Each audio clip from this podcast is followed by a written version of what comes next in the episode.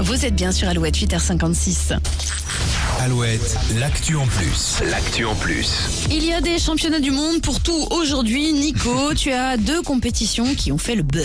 Oui, on commence par le championnat du monde de pétanque avec des moufles. Oui, bien sûr. Oui, voilà, c'est dans la ville de Caen, euh, place de la République, et c'est demain après-midi. Vous faites vos équipes de trois joueurs, vous inscrivez via le Facebook des vitrines de Caen. Voilà, donc euh, vous sortez les, les- les boules, le cochonnet, les moufles, et hop, vous faites des parties.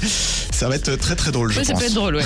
Et puis je vous propose aussi un autre championnat du monde Ouais. de Docteur Maboul. C'est bon ça Ça c'est très drôle, vous savez, vous vous souvenez du jeu, hein, Ah bah voilà, oui, faut oui. récupérer les pièces dans le bonhomme, faut pas que ça touche. Avec une espèce de pince à épiler là. Zzzz. Ouais, c'est ça. C'est donc le samedi 8 avril à Paris, euh, dans un lieu encore secret. Alors pour l'emporter, il va falloir faire preuve d'une bonne gestion du stress, être habile de ses mains et être précis, n'est-ce pas Julie Oui, bah, je suis nulle en docteur Maboul aujourd'hui moi.